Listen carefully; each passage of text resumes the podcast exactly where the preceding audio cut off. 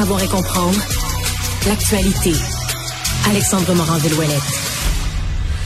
Alors, Alexandre, c'est le genre de manchette qui fait sursauter parce que tu la lis, arrestation à Lévis. Moi, jusque-là, aucune raison qu'il n'y ait pas une arrestation à Lévis ou n'importe où ailleurs. Mais accusation, le type est accusé de terrorisme. OK, c'est quand même plus rare. Mais de terroriste pour avoir fomenté un coup d'État en Haïti. Ouais, pour renverser ni plus ni moins que le gouvernement haïtien de Jovenel Moïse, le président euh, haïtien qui est aujourd'hui décédé.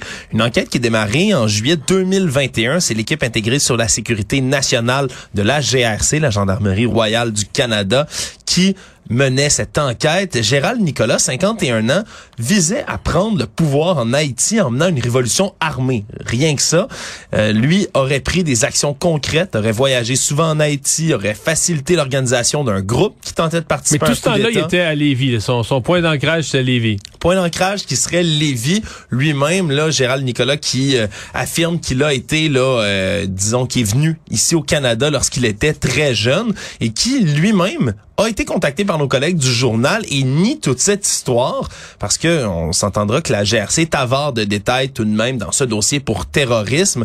On dit là, que l'enquête, au départ, c'est le service de police de la ville de Lévis qui l'avait, mais ils sont pas équipés pour mener des enquêtes pour terrorisme. Donc, on transféré tout ça à la GRC. Parce que oui. Et là, Gérald Nicolas, qui est contacté par le journal, dit moi, c'est une ancienne fréquentation qui a monté tout ça. C'est un coup monté. Elle ne voulait, elle voulait que notre relation aille plus loin. Moi, je voulais pas. Et donc, cette ancienne flamme-là, selon lui, bien évidemment, aurait mal pris qu'ils mettent fin à leur relation. Et, et déjouer la GRC en montant un euh, complot de toutes parts que la GRC a mordu. Et voilà, en montant un ah, complot ben, ah, de ben, toutes parts. et euh, lui-même dit que la police de Lévis, ce sont des racistes avec des badges. Donc euh, voilà, ce sont c'est sa défense pour l'instant.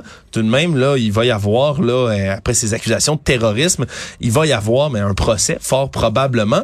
Et c'est quand même là, des accusations qui sont assez lourdes. Et autour ben de lui, ben, dans le quartier, vraiment, on dit que c'est un quartier paisible de Lévis. C'est la stupéfaction. Les voisins ils peuvent pas en croire leurs yeux ni leurs oreilles. Ils sont pas, euh, sont très surpris de savoir que cet homme-là, qui a des enfants, qui est dans un quartier tranquille, mais aurait fomenté comme ça un coup d'État envers un ancien dirigeant d'Haïti. C'est quand même toute une histoire. Dans une semaine, Marion, on a un espion chinois chez Hydro-Québec et un terroriste à Lévis.